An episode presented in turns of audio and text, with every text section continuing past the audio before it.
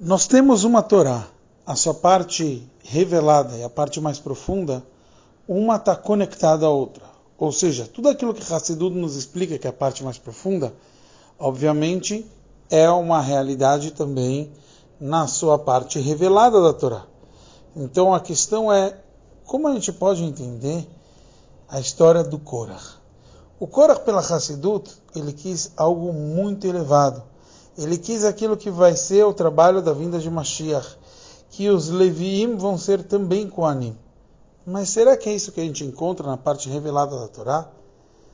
Explicação para tudo isso, a gente vê que os 250 homens de Korah, eles eram pessoas que trouxeram o Ktore, do incenso. O Moshe Rabbeinu advertiu eles, vocês estão se acabando.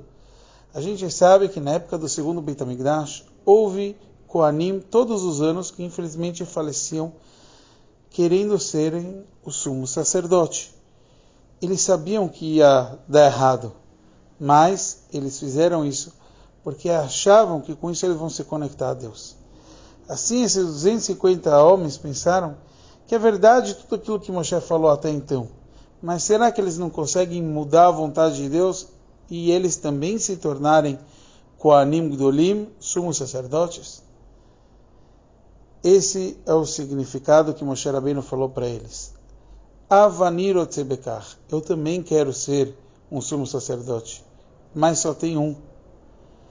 O conceito de querer não tem problema. O conceito de ser realmente só tem um.